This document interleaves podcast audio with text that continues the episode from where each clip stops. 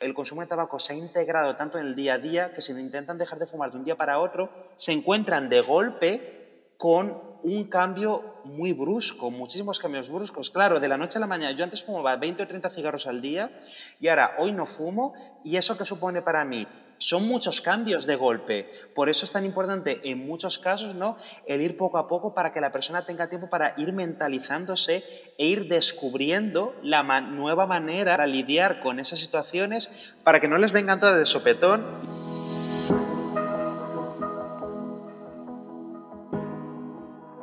¿Sabías que de acuerdo a la Organización Mundial de la Salud, el tabaco mata hasta la mitad de las personas que lo consumen? Cada año más de 8 millones de personas mueren a causa del tabaco y más de esas 7 millones de personas se deben al consumo directo del tabaco y alrededor de 1.2 millones son consecuencia de una exposición indirecta. Dejar de fumar puede ser todo un reto, especialmente con el estrés social y económico que ha dejado la pandemia, pero aún así hay muchos motivos para dejar de hacerlo. Alrededor de 780 millones de personas en todo el mundo dicen que quieren dejar el tabaco, pero solamente 30% de ellos tienen acceso a las herramientas que pueden ayudarlos para que dejen de hacerlo. ¿Quién mejor para hablar de este tema que el psicólogo especialista en adicciones Luis Miguel Real? Es un psicólogo español y nos acompaña desde Holanda. Cuenta con varias maestrías y tiene una amplia trayectoria en este tema. Recientemente ha escrito el libro No pienses en un oso verde, que ha tenido un auge bastante interesante y puedes encontrarlo en Amazon. Es un privilegio tenerlo con nosotros y sin más preámbulos, iniciemos el episodio de hoy.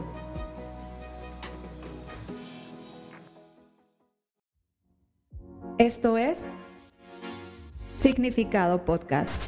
Significado Podcast es un espacio diseñado para platicar acerca de lo que somos, lo que pensamos, lo que sentimos y también todo lo que vivimos.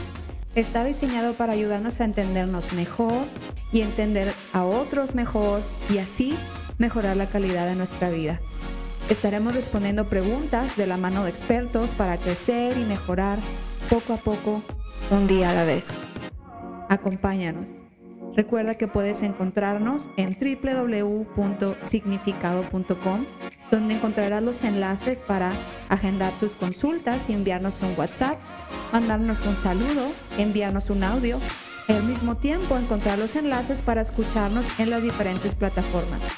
Google Podcasts, Apple Podcasts y por supuesto en Spotify.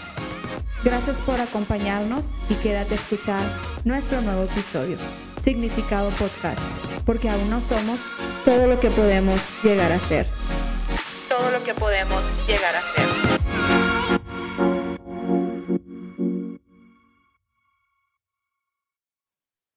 Hola, ¿cómo están todos? Yo soy Maggie Morales, psicóloga y host de su podcast favorito de salud mental, Significado Podcast. Y el día de hoy tenemos un invitado de lujo. Estamos muy contentos de poder tenerlo aquí, ser parte de la comunidad Significado el día de hoy.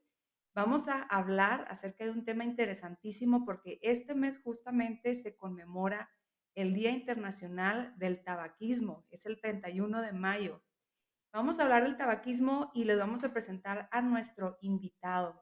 Él es el psicólogo Luis Miguel Real, es especialista en adicciones, él es español, pero actualmente está viviendo en Holanda, tiene una amplia trayectoria, él es especialista en este tema y pues sin más preámbulos, queremos agradecerle por estar aquí acompañándonos, por darnos de su tiempo y toda la comunidad significado le dice, bienvenido Luis Miguel, gracias por acompañarnos. ¡Yay!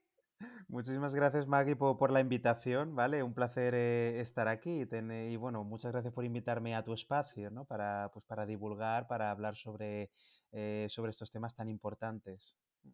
Gracias a ti. Este es un espacio psicoeducativo, pero también eh, uno de los objetivos es que la comunidad significado también pueda conocer a estos especialistas, que pueda acercarse con ellos, pueda hacerles preguntas a personas que están tan preparadas en este sentido. Platícanos, Luis Miguel, ¿a qué se debe que elegimos este tema? ¿Por qué es tan importante hablar del tabaquismo? Bueno, eh, desgraciadamente, a pesar de toda la información con la que contamos sobre pues, los peligros de- del consumo de tabaco, el cáncer de pulmón, etcétera, etcétera, eh, a- en la gran mayoría de países occidentales, pues alrededor de un 30% de la población eh, todavía consume tabaco, todavía tiene adicción al tabaco, a pesar de toda la información que tenemos y lo conscientes que somos como sociedad de, de sus peligros, sus riesgos, etcétera, etcétera. Eh, el tabaquismo mata más de 8 millones de personas eh, todos los años, ¿vale? Cada año, ¿no? Es, es una verdadera pandemia, ¿vale? Es una verdadera pandemia y ah, siendo un problema eh, tan extendido, pues todavía sigue haciendo falta pues mucha más divulgación, mucha más atención por parte de las instituciones eh, sanitarias, mucha más concienciación a- hacia la población y hay muchísimas personas que son conscientes de, de que necesitan dejar de fumar, pero no saben cómo. No saben cómo hacerlo, a lo mejor lo han intentado y ha sido más difícil de lo que se imaginaba porque pues, el tabaquismo es una adicción, que es un problema pues eh, algo más complicado ¿no? que, que muchos otros problemas psicológicos. Y bueno, de, de eso vamos a hablar hoy. Excelente. Cuéntanos ahora, compártenos acerca de tu trayectoria. Sé que eres una persona muy preparada, tienes mucho impacto en redes sociales. Platícanos un poquito de ti. Sí, pues eh, estudié psicología en la Universidad de Valencia hace unos cuantos años ya. Después hice un par de másters, uno en eh, psicología clínica y luego otro de dos años en drogodependencias, ¿vale? También en, en la Universidad de Valencia. Eh, fue después de ese máster cuando decidí pues eh, abrir mi, mi consulta privada de, de psicología ahí en Valencia y bueno, me especialicé eh, en adicciones y en problemas de ansiedad, pero sobre todo en adicciones y desde entonces, desde 2017-2018, he estado trabajando casi íntegramente en casos de adicciones, tanto con personas que querían eh, dejar el tabaco como personas que querían dejar el alcohol, la cocaína, eh, la marihuana, que tuviesen problemas eh, con los juegos de azar, de ludopatía, etcétera, etcétera. Eh, me alegro muchísimo de, de haber en- elegido esa rama, ¿vale? De, de la psicología clínica eh, me ha llenado mucho y siempre me he encontrado con casos interesantísimos y también una de las cosas que más me llena, ¿no? de trabajar e- en adicciones es que los cambios suelen ser muy grandes, ¿vale? Lo- Claro. los cam- claro, de- desde el momento en que la persona llega a la primera sesión hasta el momento en que se le da el alta, ha habido un montón de cambios, muchísimos cambios y eso pues llena mucho como profesional, ¿no? Ver pues esos casos exitosos, ¿no? En que una persona consigue liberarse de, de un problema de adicción, pues sea de tabaco, sea de, sea de alcohol o lo que sea, y pues, con las maravillosas eh, consecuencias que eso tiene para su vida. Claro, es ese momento donde sientes que sientes, sabes que ha valido completamente la pena todos esos años de preparación, ¿no? Cuando podemos acompañar a una persona en su proceso y ver que de alguna manera está del otro lado en su proceso y bueno, me da muchísimo gusto y de nuevo es un completo honor. Déjenme les cuento que ya sigo a Luis Miguel desde hace algo de tiempo en sus redes. Tiene aproximadamente casi 21 mil seguidores, por lo menos en Instagram y algo que me llamó mucho de sus publicaciones, creo que llegué a su perfil por un, un hashtag, no recuerdo cuál fue porque hace algo de tiempo, pero me llamó mucho porque, la atención porque sus posts son como muy, te, te incitan a pensar como que de inicio son como retadores. Lo lees de primera instancia y luego dices, ¿de qué va es, este post? ¿No? Le das clic y luego ya te das cuenta de todo el contenido tan interesante. Y luego entras al perfil del post, ¿no? Y luego entras al perfil y luego ves todos los posts y dices, wow, se ve que esta persona tiene mucha preparación. Por eso se me hizo tan interesante. Y cuando estaba viendo el calendario de los temas en el, en el podcast, vi el de tabaquismo y dije, se me vino a la mente, dije, voy a escribirle, ojalá Luis Miguel no esté tan ocupado y acepte. Entonces, quiero que sepan que estoy súper, súper feliz de que podamos tener aquí a Luis Miguel en este episodio. Pero bueno, sin más preámbulos, vamos a empezar a adentrarnos en el tema, Luis Miguel, si te parece bien. Eh, hemos estado platicando un poco, eh, Luis Miguel y yo aquí fuera de la grabación, de, acerca de las adicciones, acerca del tabaquismo, y hay un mito que es falso acerca de la fuerza de voluntad para dejar de fumar. Se piensa que la fuerza de voluntad es suficiente, que es todo lo que se necesita, ¿no? Si una persona quiere dejar de fumar y no lo logra, pues algo está mal con esa persona. Sin embargo, es muy importante que sepamos qué hay detrás entonces, platícanos un poquito acerca de qué hay detrás de la fuerza de voluntad. Claro, por supuesto. Pues eh, muchas veces cuando nos cruzamos con personas que han intentado dejar de fumar y no lo han conseguido, nos encontramos con que tienen ese discurso interior de, de- de autoculpabilizarse, ¿no? De, de- de culparse mucho, de decirse a sí mismas que es que tienen poca fuerza de voluntad. O si nos cruzamos con personas que hayan conseguido dejar el tabaco con éxito, pues te van a explicar que, ah, pues lo he conseguido porque yo tengo mucha fuerza de voluntad. Em, lo cual realmente no nos da mucha información sobre cómo funcionan las adicciones, ni cómo una persona ha conseguido dejar de fumar, ni cómo una, la otra persona no lo ha conseguido. Eh, cuando una persona empieza a hablar de la fuerza de voluntad, es como si no dijese nada realmente. Y, esto lo sabemos la mayoría de psicólogos, ¿no? El término fuerza de voluntad o e, esa expresión no nos da realmente información sobre los patrones de conducta de la persona, ni tampoco sobre su contexto, sobre sus circunstancias. No nos ayuda a entender por qué ha ocurrido o ha dejado de ocurrir algo. Entonces, muchas veces cuando no entendemos realmente cuáles son las variables que afectan a, los patrones de conducta de una persona, pues es muy fácil tirar de estas ideas de, ah, pues tiene mucha fuerza de voluntad o tiene poca fuerza de voluntad. Esta persona era más fuerte y esta persona era más débil. Ya está. Y claro, eso al final es como no decir nada porque no nos da información extra para ayudar a esa persona, para prevenir que haya recaídas, etcétera, etcétera.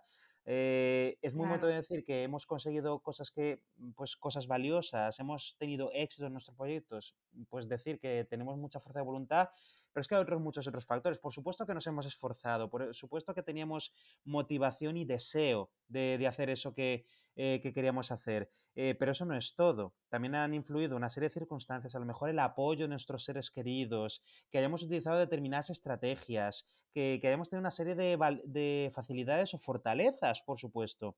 Y cuando una persona no ha conseguido dejar de fumar, no es porque le faltase motivación, no es porque le faltase necesariamente deseo eh, por dejar de fumar, es que las adicciones son problemas complejos, ¿vale? Y probablemente a esa persona le faltaba utilizar algo de estrategia, conocer sus patrones de conducta, conocer las razones que le llevaron a fumar, las razones que tiene en el día a día para seguir fumando, los miedos que tiene alrededor de la idea de, de intentar dejar de fumar. Es algo mucho más complejo. Entonces, sí. es Ah, importante no, que sí, sea dime. analizada desde una perspectiva sistémica, ¿no?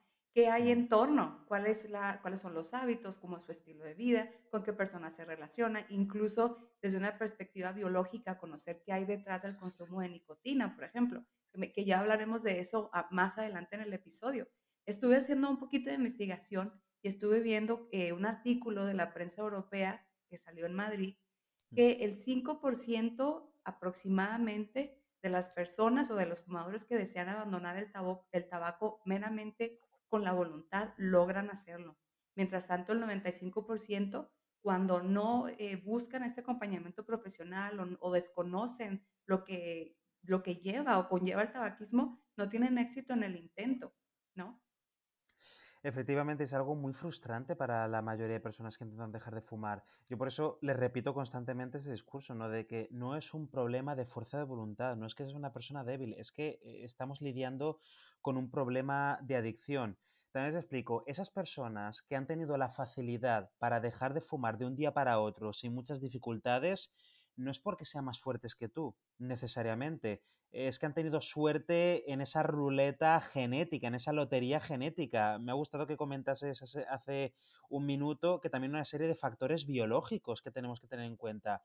Eh, cuando hablamos de adicciones, si, si la persona intenta abandonar el consumo de la noche a la mañana, va a sufrir, va a experimentar un síndrome de abstinencia. Claro, Va, va, va, a sufrir una serie de síntomas de su cuerpo, digamos, eh, revelándose ¿no? y, y, y, pidiendo, suplicando que, que, le demos otra dosis. Hay personas que por diferencias genéticas y metabólicas no tienen una reacción, unas reacciones tan fuertes eh, ante el síndrome de abstinencia. Pueden dejar de fumar de un día para otro y no les da tanta ansiedad, no, no les duele tanto, no sienten tanto malestar, esas sudoraciones, esas taquicardias, ese insomnio, esa angustia, esa ansiedad, etcétera, etcétera. Pero otras personas que se intentan dejar de fumar de un día para otro, sí que les da un síndrome de abstinencia eh, más intenso, bastante más angustioso. Yo por eso a las personas con las que trabajo para dejar de fumar les explico, no es culpa tuya, no es una cuestión de que seas una persona más débil ni nada. Eh, pues a lo mejor un vecino tuyo, un familiar tuyo, tu pareja han conseguido dejar de fumar de un día para otro sin muchas dificultades qué bien por ellos, nos alegramos por ellos, pero ten en cuenta que es que... que sea la mayoría de las personas, ¿no?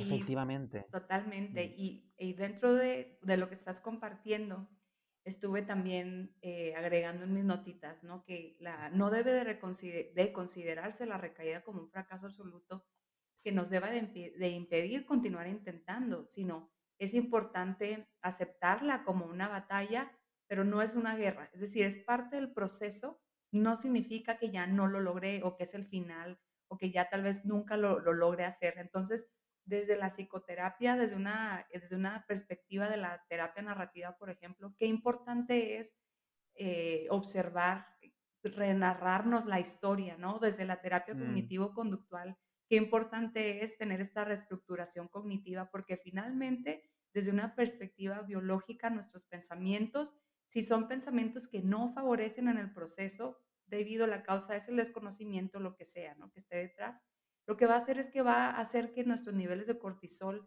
se eleven, eh, va a empeorar el, proceso. Entonces necesitamos saber qué hay detrás, qué, qué es lo que nos está llevando a pensar cómo estamos pensando. Por eso es que tenemos, necesitamos tener una intervención sistémica.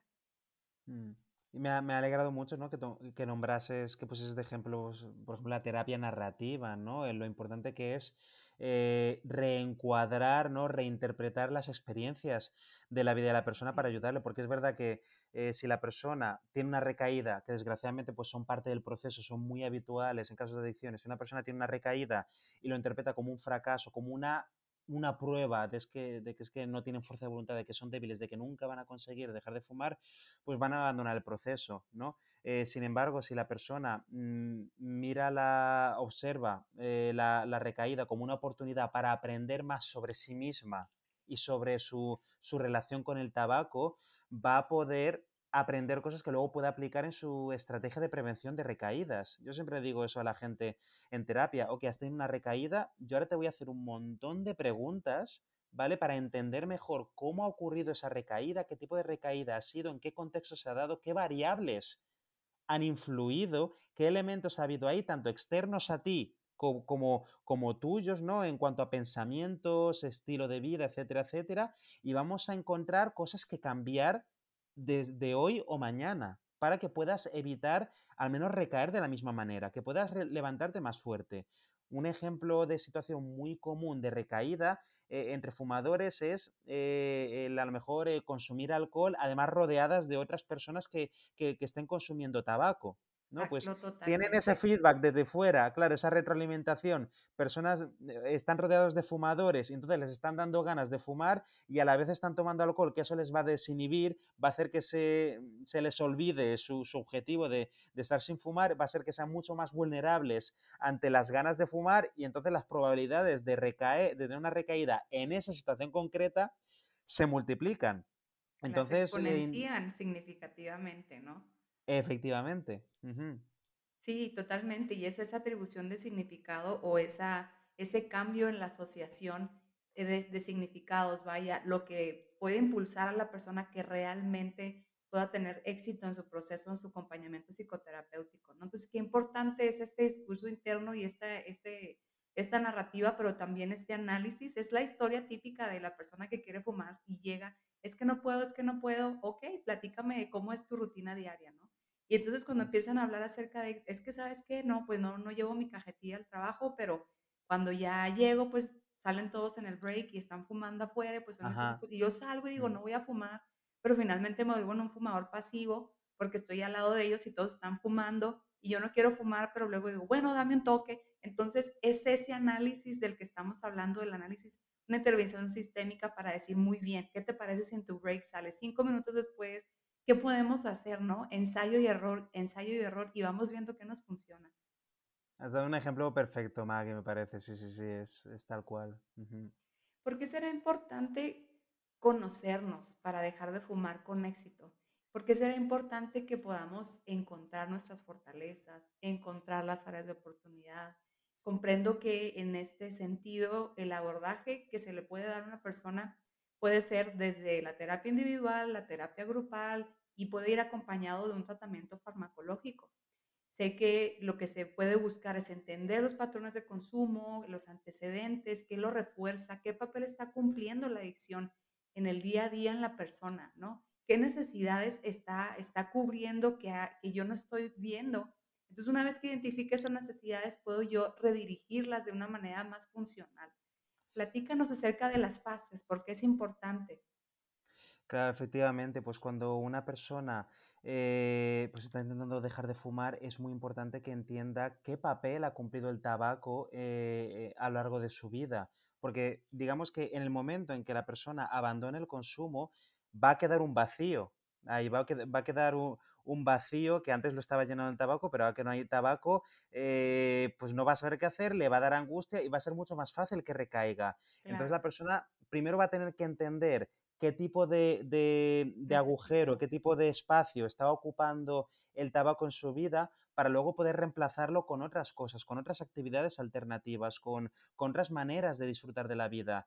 Eh, muchísimas de las personas que, que fuman tabaco, mm, cuando empiezan a, digamos, excavar un poco, eh, entienden que empezaron a fumar durante su adolescencia como una manera de a lo mejor eh, sentirse más aceptados dentro de su grupo de iguales, ¿no? en tantas... Qué buen ejemplo acabas de poner que regularmente, tú sabes más de este tema que yo obviamente, pero hasta donde yo recuerdo, en la adolescencia, no sé, 14, 17, 18 años, es cuando se inicia principalmente esta adicción y uno de los motivos principales detrás del inicio la exposición es la aceptación social, ¿no? Totalmente, totalmente, claro, empiezan a, empiezan a fumar en grupo. Además, el tabaco tiene una cosa curiosa, es que no es una droga que se disfrute desde el primer minuto la marihuana, el alcohol pueden dar, dar eh, pues, eh, sensaciones muy agradables desde el primer minuto, ¿no? Desde el primer consumo. Pero el tabaco no.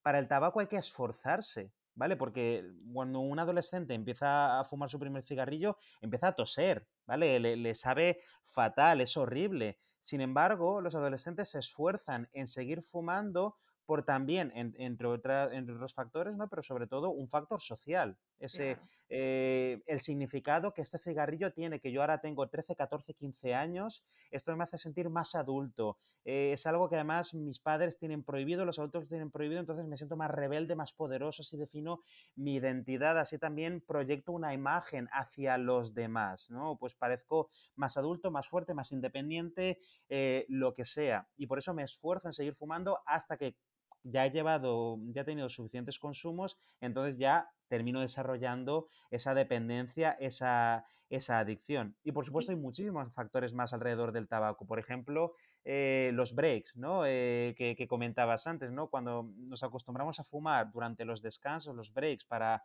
eh, en el trabajo, para, para, ir a comer o lo que sea, la gran mayoría de fumadores se acostumbran a fumar en esos momentos y empiezan a pensar que para ser capaces de relajarse, de disfrutar de esos breaks, necesitan fumar tabaco. Sin embargo, se olvidan de que a lo mejor probablemente el disfrute de esos breaks viene del hecho de salir a tomar el aire fresco, salir de la sala de reuniones, tener un rato para charlar, para platicar, para hablar eh, de, de, manera informal con el resto de compañeros o comer algo porque tenemos hambre. Todos esos elementos hacen que el hecho de tener un break sea agradable. Lo que pasa es que simplemente nos hemos acostumbrado, efectivamente se vincula. De la nicotina, por supuesto. Efectivamente, nos hemos acostumbrado a acompañarlo, a acompañar esa situación que ya es placentera de por sí, de manera incondicional, nos hemos eh, acostumbrado a acompañarla de tabaco. Entonces, acabamos asociando esas sensaciones placenteras al tabaco y llegamos a pensar que, ah, es que si no fumo tabaco, no voy a poder disfrutar del break, lo cual es una distorsión completamente. Cognitiva. Sí, sí, sí, 100%. Entonces ahí en la terapia es donde vamos viendo cuáles son los puntos que están asociados, como vamos tratando de entender estas, esos canales, estas rutas neurológicas que, que, me están llevando en este patrón conductual constantemente a través de este análisis. Y esto que compartes me lleva a pensar en la pirámide de, de realización de Maslow o la pirámide de necesidades, perdón y me habla acerca del reconocimiento, la afiliación. Bueno, Fisiología es la primera, luego seguridad, afiliación, reconocimiento y autorrealización. Entonces, cuando en la adolescencia se inician, está la persona expuesta a, ahí tenemos reconocimiento, necesidad de afiliación, necesidad de seguridad, por supuesto, de ser parte, ¿no? Pero después, con el tiempo, se vuelve una necesidad fisiológica, que Maslow nos dice que es la primera necesidad que el ser humano necesita cumplir. Para lograr esta homeostasis, esta, esta regulación biológica, llega un punto donde mi cuerpo ya me pide la nicotina para poder sentirme tranquilo, aunque sea momentáneamente, ¿no? ¿Qué nos pudieras mm. compartir en ese sentido? Claro, por supuesto. Eh, es como cuando sentimos hambre, ¿no? En el momento en que nuestro cuerpo detecta que nuestros niveles de glucosa en sangre son más bajos de ciertos niveles, eh, se, ¿vale? se activa la sensación de hambre, que es desagradable porque el, propósito de la sensación de hambre es motivarnos para que vayamos a buscar comida, para que vayamos a cazar algún animal, a buscar fruta, eh, lo que sea, ¿no? En términos de, nuestros antepasados, eh, cazadores, recolectores, homo sapiens, etc. Em, lo mismo ocurre con, las adicciones por una serie de procesos químicos en los que pues, ahora no hace falta que, que profundicemos mucho, ¿no? Pero las sustancias adictivas como la nicotina, como el alcohol, como la cocaína, lo que hacen pasado un cierto tiempo es que el cuerpo empiece a detectarlas como si fuesen sustancias necesarias, ¿vale? Necesarias, porque, ¿vale? El, efecto de, de estas sustancias es tan fuerte a nivel neuroquímico que el cuerpo se acaba acostumbrando, se acaba desarrollando cierta tolerancia, ¿vale? Entonces al final el cuerpo necesita cada vez dosis mayores cada vez dosis mayores de la sustancia para poder disfrutar de los mismos efectos que al principio. Entonces la persona, sin darse cuenta, empieza a fumar más y más, empieza a fumar cada vez más, con mayor frecuencia, más cigarrillos eh, cada día, etcétera, etcétera. También aumentando los riesgos de tener problemas de salud, eh, etcétera, etcétera. Y claro, llega un momento en que ha generalizado tanto el consumo de tabaco en su día a día, fuma en todo tipo de situaciones, fuma nada más levantarse de la cama, fuma durante todos los breaks del trabajo o de, de, clase la universidad o lo que sea, fuma antes y después de las comidas, fuma cuando está triste, fuma cuando está contenta, fuma cuando está enfadada, fuma antes de dormir, eh, fuma cuando se despierta a mitad de la noche, en cualquier situación. Y luego, claro, a la hora de intentar dejar de fumar, la persona ya ha asociado el consumo de tabaco a muchísimas situaciones diferentes del día a día, muchas situaciones diferentes, muchos estados de ánimo diferente. Ese es otro punto interesante, claro. Claro, fumo cuando estoy contento, fumo cuando estoy triste, fumo cuando estoy aburrido, me siento solo, fumo cuando, eh, estoy ansioso. Cuando y ahorita vamos a hablar de ese punto a, profundidad. Y sabes que es interesante porque no fue sino hasta los 70, los 80, donde se tuvieron más, se, hubieron más descubrimientos respecto a los procesos neurológicos y conductuales que estaba teniendo esta adicción, particularmente. Entonces fueron esos hallazgos los que hicieron que se aceptara la nicotina como una droga similar o con un efecto similar al de la cocaína y los opiáceos. Entonces fue hasta ahí donde se le dio un poco más de importancia, ¿no? Debido de esos debido a estos hallazgos. Platícanos un poquito más al respecto. ¿En qué momento es que el tabaquismo empieza a tener un poco más de reconocimiento en cuestión de su impacto? Oh, por supuesto, claro. Eh, si no recuerdo mal, hasta las décadas de los eh, años 50, 60, eh, el consumo de tabaco estaba muy, muy, muy generalizado por las poblaciones de los países occidentales, sobre todo en Estados Unidos. hay estadísticas que hablan de a lo mejor hasta un 90% de la población fumando.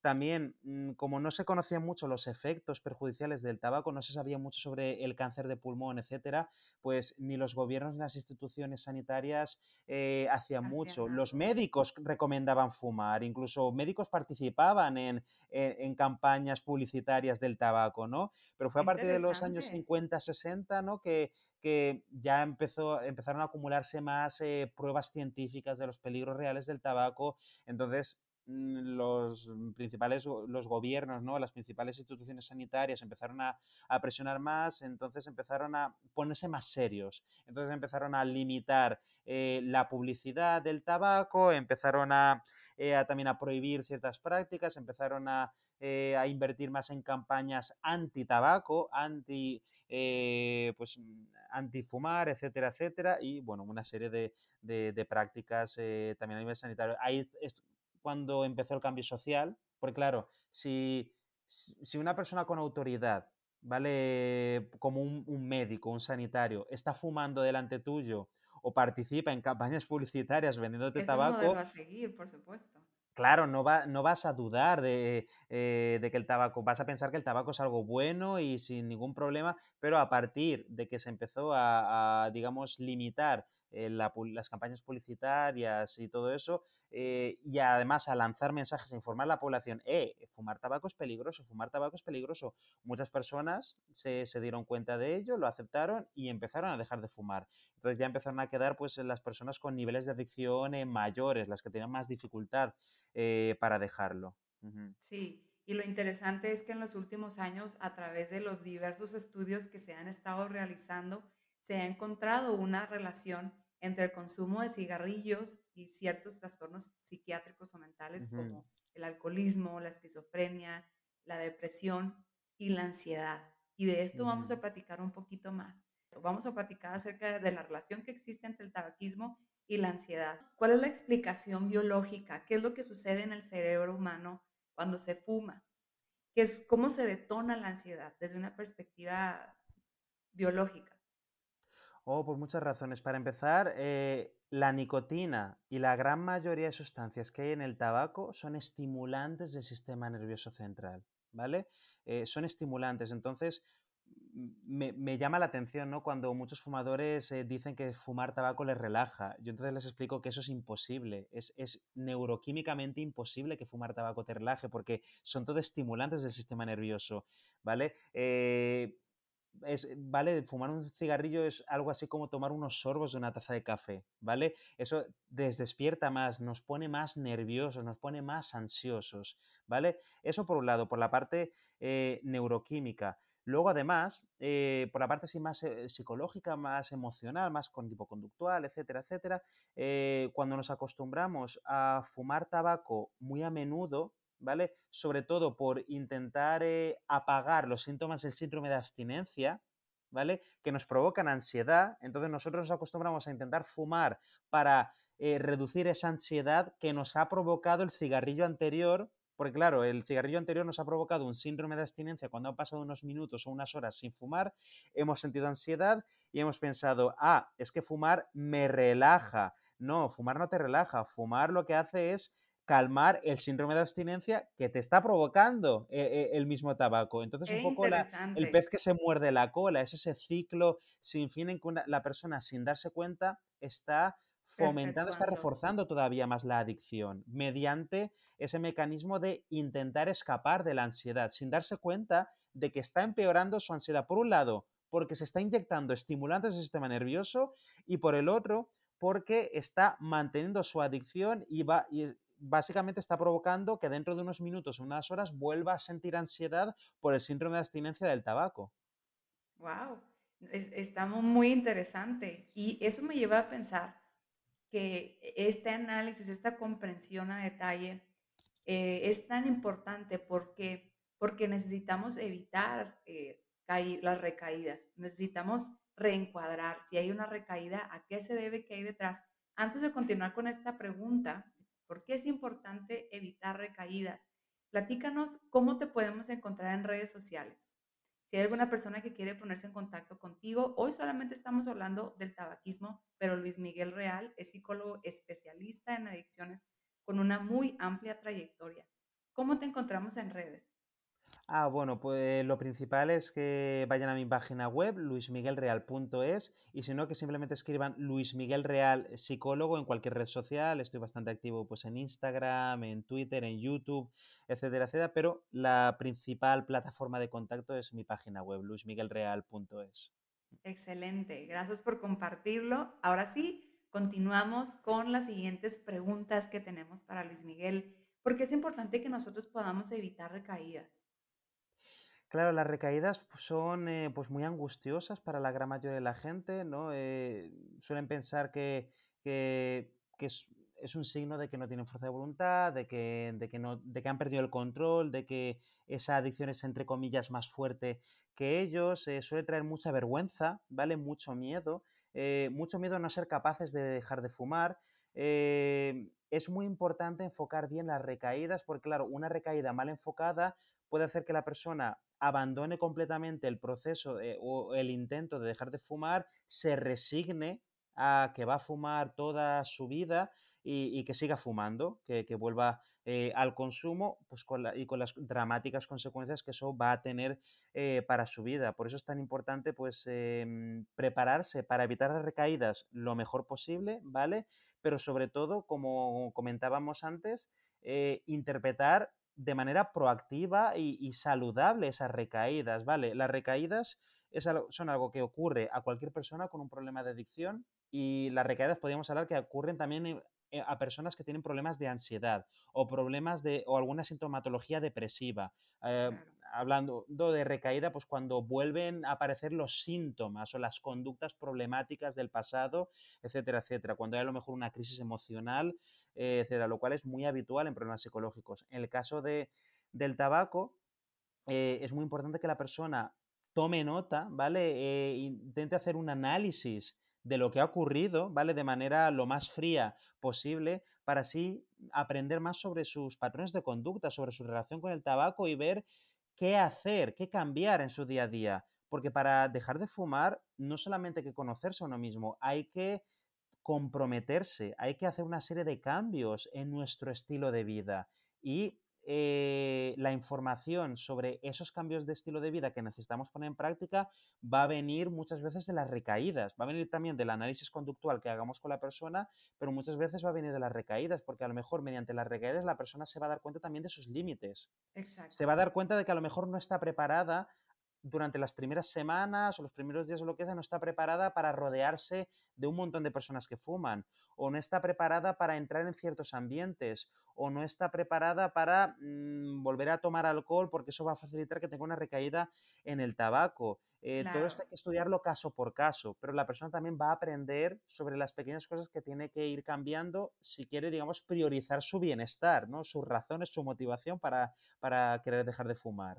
Totalmente. Y partiendo desde un reencuadre, si nosotros vemos la recaída como un fracaso, bueno, eso posiblemente pues, no nos va a favorecer. Sin embargo, si lo vemos como estoy intentándolo, estoy teniendo un acompañamiento terapéutico, tuve una recaída, muy bien, esta recaída me está mostrando puntos nuevos que no me mostró la recaída anterior.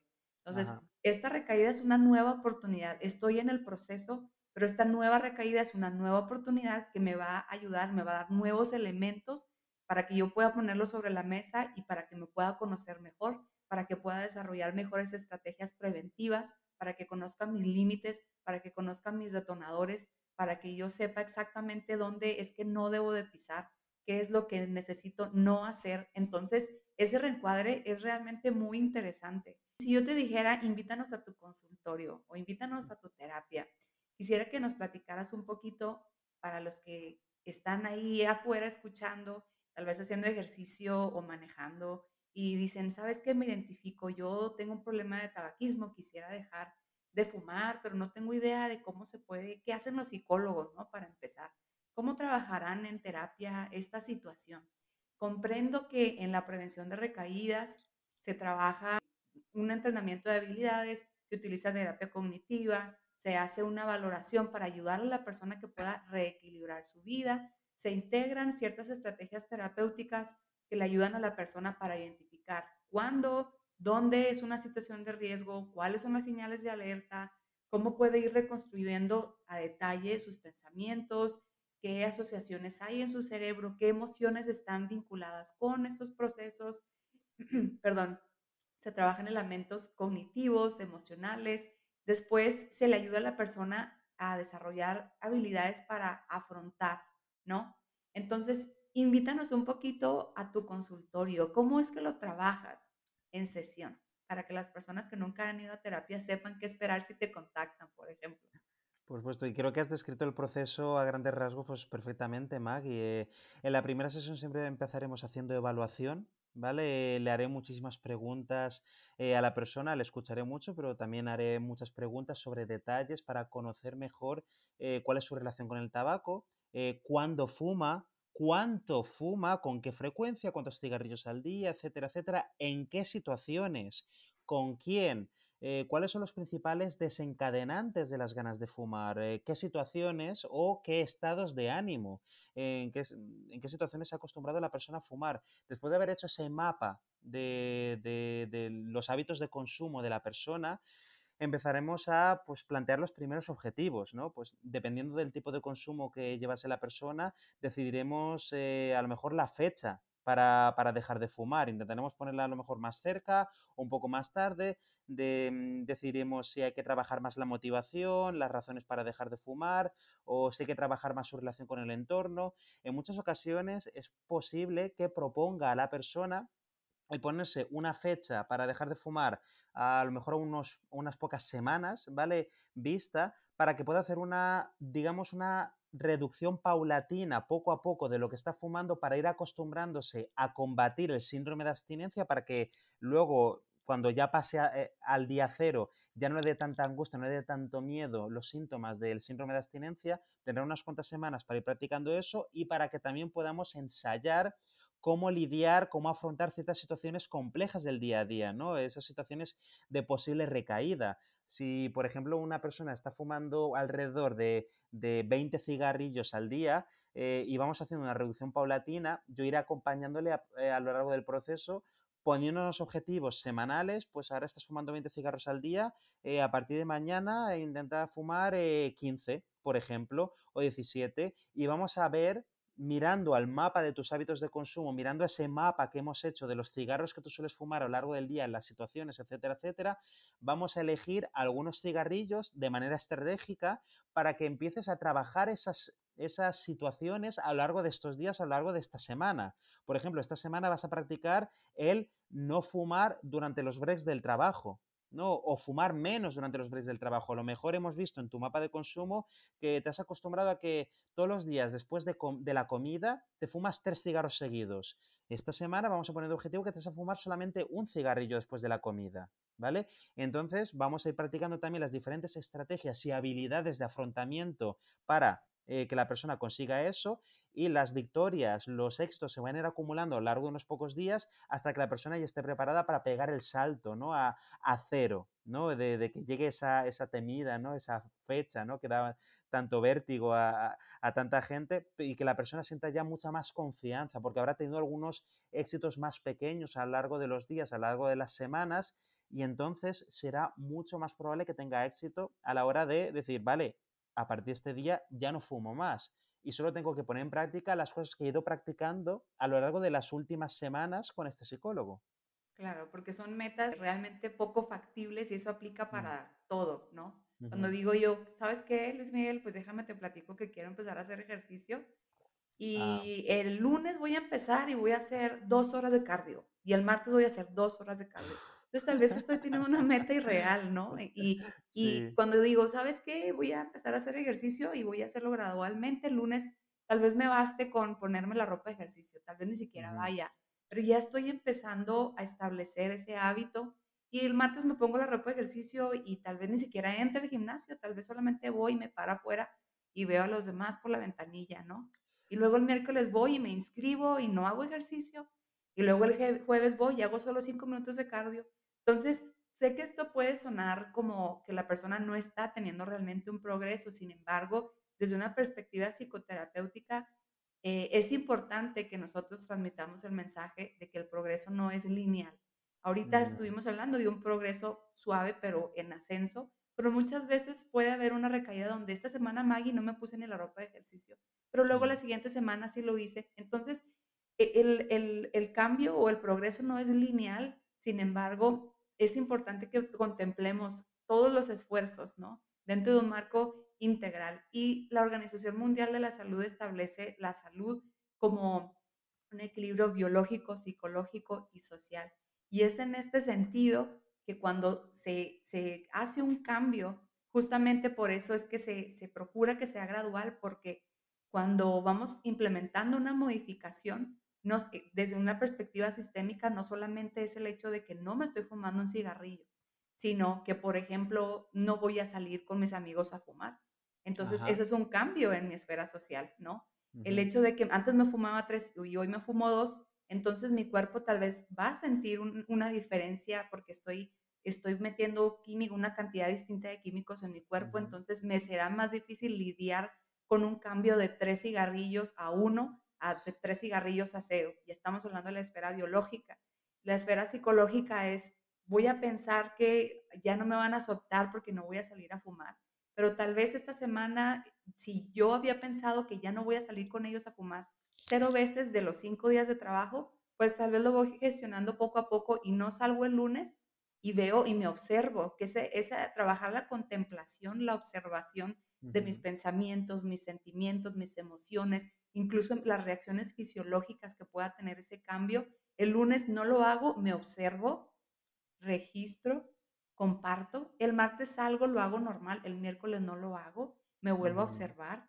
Todas esas son herramientas, son habilidades que vamos trabajando. Entonces, por eso es que eh, se promueve o se puede promover que el cambio sea gradual, ¿no? Porque se está buscando este impacto integral en, lo que se considera salud.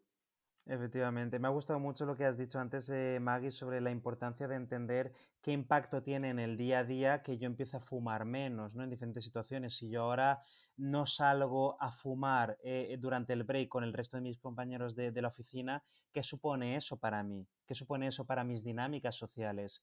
Eh, porque el, tabaco en muchos casos también es una droga muy social. Muchas personas me comentan que tienen miedo a perder esos momentos en que a lo mejor eh, se salían eh, a comer o a cenar con, amigos y salían del restaurante para fumar con el resto de fumadores y tenían esos breaks improvisados de cinco minutos en que estaban fumando un cigarro y estaban hablando entre los fumadores antes de volver adentro del restaurante, ¿no? O volver dentro de la oficina, etcétera, etcétera. Entonces, ese tipo de dinámicas hay que tenerlas en cuenta por eso comentaba antes, para muchas personas que intentan dejar de fumar de un día para otro, como comentaba antes, el tabaco, el consumo de tabaco se ha integrado tanto en el día a día que si intentan dejar de fumar de un día para otro, se encuentran de golpe con un cambio muy brusco, muchísimos cambios bruscos. Claro, de la noche a la mañana, yo antes fumaba 20 o 30 cigarros al día y ahora hoy no fumo.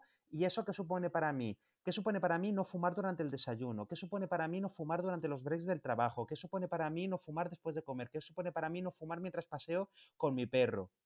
Son muchos cambios de golpe. Por eso es tan importante en muchos casos, ¿no? El ir poco a poco para que la persona tenga tiempo para ir mentalizándose e ir descubriendo la nueva manera o las nuevas estrategias para lidiar con esas situaciones para que no les vengan todas de sopetón y así cuando llegue el día D, ¿no? El día, el día cero, eh, eh, sea todo menos abrumador, ¿no? Sea todo más eh, manejable. ¿vale? Mucho más manejable, ¿vale? A lo largo de las últimas semanas he estado practicando todos esos pequeños cambios y además el ejemplo perfecto el que has dado antes con, con el deporte, ¿no? Pues no, no voy a pedirme a mí mismo que el lunes ya voy a estar haciendo dos horas de cardio, que es, una, es una cosa bastante seria, ¿no? De no, voy a ir al gimnasio un día, voy a estar un rato, voy a jugar con las máquinas, a lo mejor estoy en la cinta de correr 15 minutos, eso ya está bastante bien y, entonces iré avanzando, iré evolucionando. Lo mismo ocurre con el tabaco, ¿no? Pues voy a darme unas cuantas semanas para ir eh, comprendiendo el proceso, ir adaptándome al proceso, ir adaptándome poco a poco a esos cambios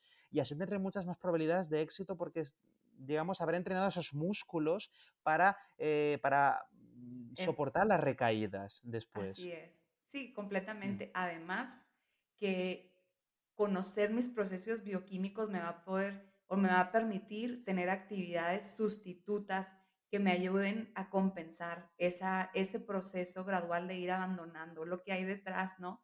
Si yo conozco lo que sucede en mi cerebro, lo que sucede en mi cuerpo, entonces voy a entender que está, está teniendo una función, está cumpliendo un propósito. Entonces puedo ir, yo decir, ¿sabes qué, Luis Miguel? Pues estoy dejando de fumar, pero de todas maneras me siento muy estresado porque trabajo tantas horas, porque mi carga de trabajo es esta. Ah, muy bien, esto sucede en tu cerebro cuando tu carga de trabajo es esta vamos a llevar, vamos a hacer que eso sea más funcional. ¿Qué te parece si lo sustituimos por, eh, vamos a salir a caminar 30 minutos después de tu trabajo o vamos a tratar de hacer natación, alguna actividad física, de relajación? ¿Qué te parece? No, ¿sabes qué, Luis Miguel? No puedo ir al gimnasio. Bueno, vamos a explorar otras alternativas. ¿Qué te parece si al llegar a casa encendes una vela? ¿O qué te parece si pones algún aromatizante cuando te vas a bañar? Entonces, vamos explorando, ¿no? Vamos ayudándole al cerebro a que vaya encontrando nuevas vías. y me hace, se me hace muy interesante porque ahorita que estábamos hablando de cómo se trabaja este tipo, cómo se interviene, hay una terapia de sobreexposición en el tabaquismo, si no recuerdo mal, donde a las personas, y, se me hace muy interesante porque muchas veces no se trata de que fumen menos, sino de, muy bien, fuma cinco, vamos a fumarnos 10, vamos a fumarnos 15, vamos a fumar 20 y luego dime cómo te sientes, ¿no? ¿En qué circunstancias se utilizaría la sobreexposición? puede ser un enfoque, eh, es un enfoque interesante, ¿no? En algunos casos, en que, claro, el objetivo de una sobreexposición en este caso es que la persona eh, le coja asco, ¿no? Al tabaco, al tabaco, desarrolle esa relación de aversión eh, con el tabaco y se le quiten las ganas de fumar. Es es complejo, ¿no? Aplicar la sobreexposición de manera correcta, ¿no? De manera que ayude a la persona, ¿no? Porque a lo mejor de las personas pueden sentir tanta angustia, tanta ansiedad que terminen fumando más todavía o, a lo mejor terminen sintiendo que pues fumar más les hace disfrutar más de, alguna manera, ¿no? Eh, sin embargo, el proceso de... Dirías que es como una cajita de Pandora que, quién sabe qué vayamos ah. a encontrar.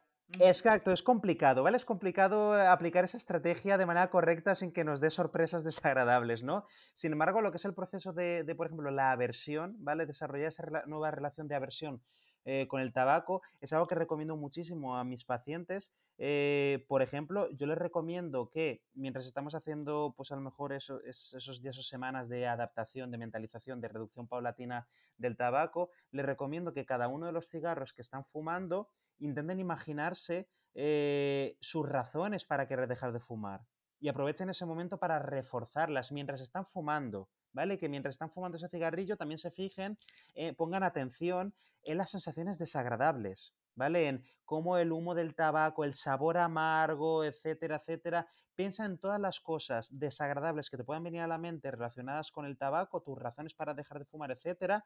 Aprovecha para pensar en ellas mientras estás fumando, mientras estás fumando. Porque normalmente, en la mayoría de los casos, cuando la gente está fumando ese cigarrillo, está pensando solamente en lo placentero que es haber apagado, haber tocado el botón de off del síndrome de abstinencia. Están pensando solamente en qué agradable es fumarme este cigarrillo, qué agradable, qué relajante que es, y así sin darse cuenta están reforzando todavía más esa relación eh, con el tabaco. Entonces, uno de tantos puntos, una de, tantas estrategias es conseguir invertir eso, que, que la persona no ve al tabaco tanto como su salvador, su salvación en el día a día y su estrategia para lidiar con el estrés y con el dolor, con la incomodidad, sino al contrario, para que así cuando, digamos, el cuerpo le mande sensaciones físicas de ganas de fumar, de dame nicotina, eh, otra parte de sus mentes pueda contrarrestar eso con, vale, la parte física de mi cuerpo me está pidiendo tabaco, pero mi parte más racional, mi parte también, digamos, emocional, me está diciendo que eso me da mucho asco, que eso no me gusta, que eso me parece desagradable, lo cual en ciertos momentos me puede ayudar a eh, soportar las ganas de fumar y evitar una recaída. Mm. Claro. Sí, claro. Yo estoy aprendiendo muchísimo. Dentro de la psicología, evidentemente, hay muchas áreas, ¿no? Y pues Luis Miguel sé, como ustedes lo hemos platicado en este episodio, ustedes saben, él se especializa en, área, en el área de adicciones ¿Qué consejo le pudieras dar a las personas que están allá afuera, no solamente luchando con el tabaquismo y desean parar con el alcoholismo o algún otro consumo de sustancias? ¿Qué consejo les darías? ¿Cómo pudieran buscar acompañamiento? ¿Cuáles son los beneficios del acompañamiento psicoterapéutico? ¿Qué les dirías?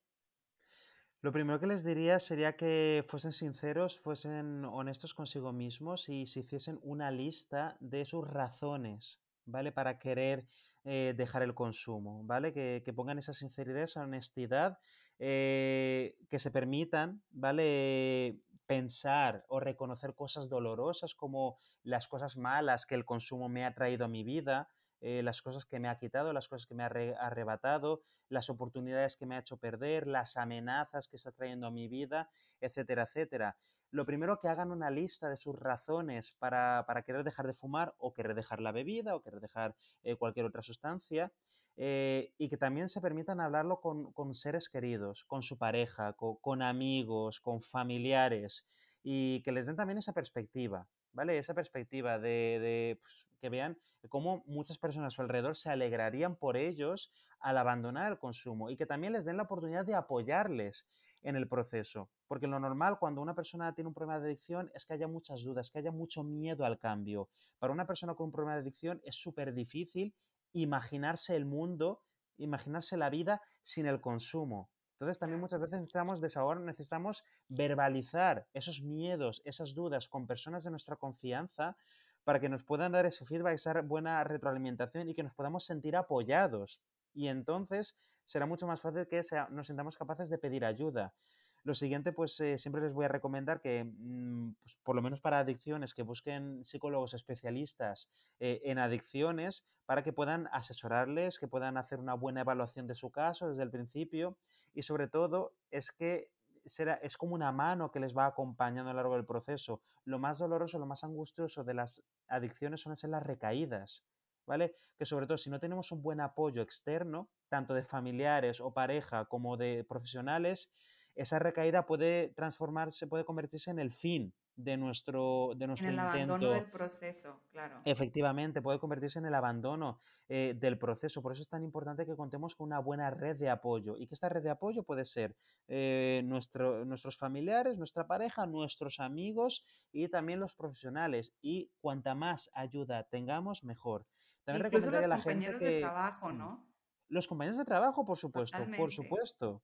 Por supuesto, completamente. Dependiendo del contexto, dependiendo de si nos hemos acostumbrado a fumar eh, con nuestros compañeros de trabajo, nuestros compañeros de trabajo van a ser un gran apoyo porque en cierto momento nosotros vamos a tener que hablar con ellos eh, sobre cómo nuestras interacciones van a cambiar desde el momento en que dejemos de fumar. No que vamos a dejar de verlos, pero sí que, oye, nuestras interacciones van a cambiar un poco. Entonces, a ver cómo me puedes ayudar, a ver cómo me puedes apoyar en este proceso, ¿no? Porque, porque eh, al final todo influye y yo tengo que involucrar a, todos los actores, ¿no? De, porque cuando hablamos de adicciones no hablamos solamente de, la parte química, la parte biológica, hablamos también del contexto en el que yo he, creado esta relación con el tabaco. Hablamos desde la perspectiva eh, eh, con la que yo trabajo en terapia sistémica, hablamos del sistema, hablamos de los elementos del sistema, cómo me vinculo con esos elementos, ¿no? Cómo, cómo mover un engrane, una piecita mueve todo el sistema. Entonces, es bien interesante hacer ese análisis. Eh, me encantaría, quisiera decirte que tenemos muchísimos más temas de qué platicar en este sentido y sé que podríamos estar aquí muchísimas más horas y me encantaría que pudieras acompañarnos en futuros episodios, que si tuvieras una frase con la que pudiéramos ir concluyendo, ¿qué, qué frase les compartirías a los escuchas, a la comunidad significado? No es un, si te ha costado dejar de fumar, eh, no es un problema de fuerza de voluntad, ha sido falta de, estrategia y eso, pues por suerte tiene solución. Así que, pues confía en otras personas que puedan ayudarte y con unos cuantos intentos más eh, lo conseguirás. Claro, por supuesto. Gracias. Muchas gracias Luis Miguel por acompañarnos en este episodio. Hemos sido muy, muy afortunados de tenerte con nosotros Recuerden, por favor, busquen profesionales especialistas en esta área. ¿Cuáles son los aspectos que tú trabajas en terapia en tu especialidad? Si nos quieres hablar a grosso modo, porque de nuevo vamos a dejar tu, tu contacto aquí, tus redes sociales, para que las personas se pongan en contacto contigo. Cabe mencionar que Luis Miguel está del otro lado del mundo. Para quienes escuchan este podcast por primera vez, nosotros estamos en México, en América y Luis Miguel pues está en otra parte, pero eso no es impedimento porque ustedes pueden verlo en la mañana y eso puede ser su tarde. Entonces ese no es un obstáculo para que consulten con Luis Miguel. Sí, por supuesto, trabajo online, ¿no? Desde pues, de hace dos o tres años, desde el comienzo de la pandemia, que trabajo 100% online con todos mis eh, pacientes. Y bueno, muchas gracias eh, por tu confianza, Maggie, también a las personas que nos han escuchado y si alguna de ellas pues desea eh, que yo le acompañe durante su proceso para dejar de fumar, desde la primera sesión haremos una buena evaluación de su caso, asentaremos las dianas terapéuticas, veremos cuáles son las necesidades y la acompañaré en, en ese ir haciendo cambios, pequeños cambios en el día a día para que cuanto antes, en cuestión de unas pocas semanas, puedan dejar de fumar y, disfrutar de la vida sin humo. Claro, elevar su calidad de vida y que no solamente es tabaquismo, pueden buscarte por temas de alcoholismo, ¿qué otros temas? Claro, por supuesto. Eh, ah, trabajo en esos momentos sobre todo problemas de ansiedad, de problemas de alcoholismo, adicción a la cocaína, eh, adicción al cannabis o marihuana, eh, ludopatía también. A veces me llega alguna persona con algún trastorno por videojuegos, ¿no? una relación problemática eh, con los videojuegos, pero sobre todo eh, alcoholismo, tabaco, cocaína y marihuana. Es, son, son las principales áreas que estoy trabajando en el momento. Excelente, ya lo escucharon. Pueden entonces ponerse en contacto con Luis Miguel. Aquí en su Instagram por lo menos está como luismiguelreal.psicólogo, pero les vamos a dejar aquí la información adjunta en este episodio. Gracias a cada uno de ustedes por escucharnos hasta aquí. Este ha sido su episodio de tabaquismo con el psicólogo Luis Miguel Real, quien nos acompaña desde Holanda. Un abrazo muy fuerte, te enviamos Luis Miguel. Gracias por estar con nosotros y pues nos despedimos de todos ustedes. Hasta la próxima. Hasta la próxima. Hasta la próxima. Gracias por escuchar y por compartir los episodios de Significado Podcast, tu podcast favorito de salud mental. Recuerda que puedes encontrarnos en www.significado.com para enviarnos mensajes y para escucharnos en diferentes plataformas. Queremos escuchar tu opinión. Queremos saber qué piensas de este y de los otros episodios que tenemos para ti. Gracias a ti, la comunidad Significado sigue creciendo. Yo soy Maggie Morales, psicóloga y host de este espacio, Significado Podcast, porque aún no somos todo lo que podemos llegar a ser.